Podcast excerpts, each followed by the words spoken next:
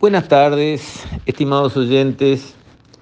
Siguiendo en la línea de razonamiento de los asentamientos y lo que es en el Uruguay el tema de la construcción, porque por ahí vamos. Al final, si hablamos de construir casas, tenemos que hablar de cuánto cuesta construir en Uruguay, ¿verdad? Finalmente no importa quién pague, pero importa lo que cuesta. Y lo que cuesta tiene que ser razonable. En el Uruguay, un metro de construcción, sin ningún lujo asiático, cuesta 2.500 dólares, 2.000 y pico de dólares. Construir con mucho cuidado, con, con empresa básicamente propia prácticamente, este, trabajando, digamos, sin parar de una construcción a la siguiente, cuesta 1.800 dólares de costo. Bueno, uno va a Estados Unidos y le ofrecen condominios enfrente a campos de golf que se los entregan equipados como hacen los americanos, con el microondas y la cocina y la super heladera y la lavarropa y la lavavajilla y todo encarpetado y con cuadros en las paredes y con aire acondicionado en todos lados y con la ropa de cama y con las toallas puestas y con los juegos de cubiertos en su lugar. Todo eso se lo entregan, usted va con el cepillo de dientes, le dan la llave y entra a vivir. Eso cuesta 1.750 dólares en Estados Unidos. Nuevo, ¿eh? recién hecho. Y quiere decir que el que le entrega a ese precio con todo equipado adentro, que unos cuantos miles de dólares lleva, vestir una casa entera de punta a punta, todo perfecto, todo resuelto, todo recién hecho, todo nuevito, ese gana plata. Entonces nos damos cuenta, nuestro costo de producir una vivienda es el doble que el de Estados Unidos. Escuchen, nuestro costo es el doble que el de Estados Unidos. Es así como les estoy diciendo. No es ningún verso, es así. Construir al costo acá sale el doble que construir en los Estados Unidos. Pero porque el gobierno subsidia la construcción. No, no subsidia nada. Las cosas valen lo que el mercado dice que tienen que valer. Y un sueldo de albañil allá es mucho mejor que un sueldo de albañil acá. Que no me venga a embromar el PITCNT, ni el Zunca, ni nadie. No van por ahí los tiros. Es totalmente al revés que ese análisis nefasto que se hace.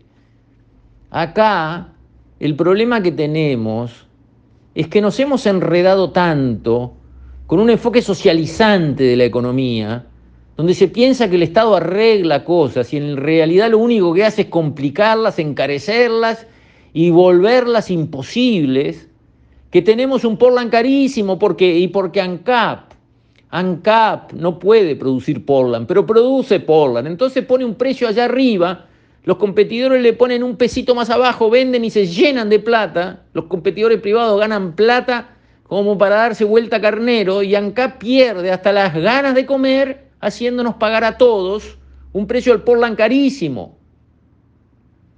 Y después, y después con el tema de la parte sindical y los enriedos que han hecho, terminando, terminamos pagando aportes a la seguridad social que valen otro tanto entero que lo que es el salario que hay que pagarle al peón, al albañil, a quien sea que está trabajando en hacer una casa. Lo cual encarecemos la mano de obra un disparate. Entonces tenemos los insumos caros porque el Portland vale una fortuna, la mano de obra carísima porque los aportes son absurdos, fuera de lo normal, fuera de control. No puede ser que el personal se lleva en el bolsillo 100 y al que construye la casa le sale 200. No puede ser, está mal, no es correcto, así no es en el mundo. Es un invento uruguayo cuando el Zunca fue atando con alambre las cosas unas por arriba de las otras y terminó como terminó.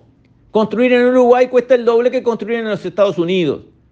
¿Quién se perjudica? ¿Quién gana? Los obreros no ganan, porque después precisan la casa para ello y claro, terminan como Andrade haciéndose la casa con los amigos, ni pasar por la puerta del, BPS. No se le ocurre pagar una cotización. ¿Y por qué? Porque es un disparate, porque es un absurdo. Los obreros para tener una casa tienen que evadir las leyes y la quieren hacer con lo que pueden, trabajo de los amigos, pagar algún jornal, comprar los materiales de a poco y hacerse la casa. De aportes ni hablar. Bueno, esa es la respuesta real de la situación uruguaya. Andrade es la respuesta real de la situación uruguaya. Andrade, Zunca y senador de la República. ¿Qué respuesta da él al sistema? No paso por el Banco Central, no paso por la Intendencia, no pido un permiso de obra. ¿Por qué?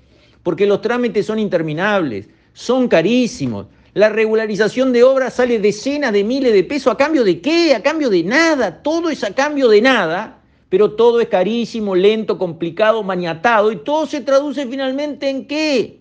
En el costo, que perjudica a quienes, a los más pobres, siempre perjudica a los más pobres. Los ricos, en el fondo, le pagan a un estudio de arquitectos algo, háganse cargo, manejen, tragan los trámites, bánquense, y acá está, yo les pago, y afuera bailando, y mi casa es a mi gusto, y está todo hecho, y si sale mil dólares más el metro, me nefrego, no es mi problema, me la banco igual. Los ricos se matan de risa. Chao. Y además tienen casa en Miami. Y además se van en invierno a pasar en el Mediterráneo. A los ricos no los embroma esto. A esto los embroma, a los pobres. Uruguay está armado socializantemente en base a funcionarios públicos que creen que ellos van a ayudar a la sociedad y lo que hacen es complicarla hasta dejarla enterrada de cabeza en el suelo, con costos imposibles de bancar, plazos imposibles de soportar, trámites imposibles de cumplir. Eso es lo que tenemos en el Uruguay. Y eso no puede ser así. Tenemos que cambiar. Esto está mal. Esto es súper negativo para los más pobres, para los obreros, que antes se hacían una casita toda en regla, con su trabajo a lo largo de unos años, y ya no lo pueden hacer más.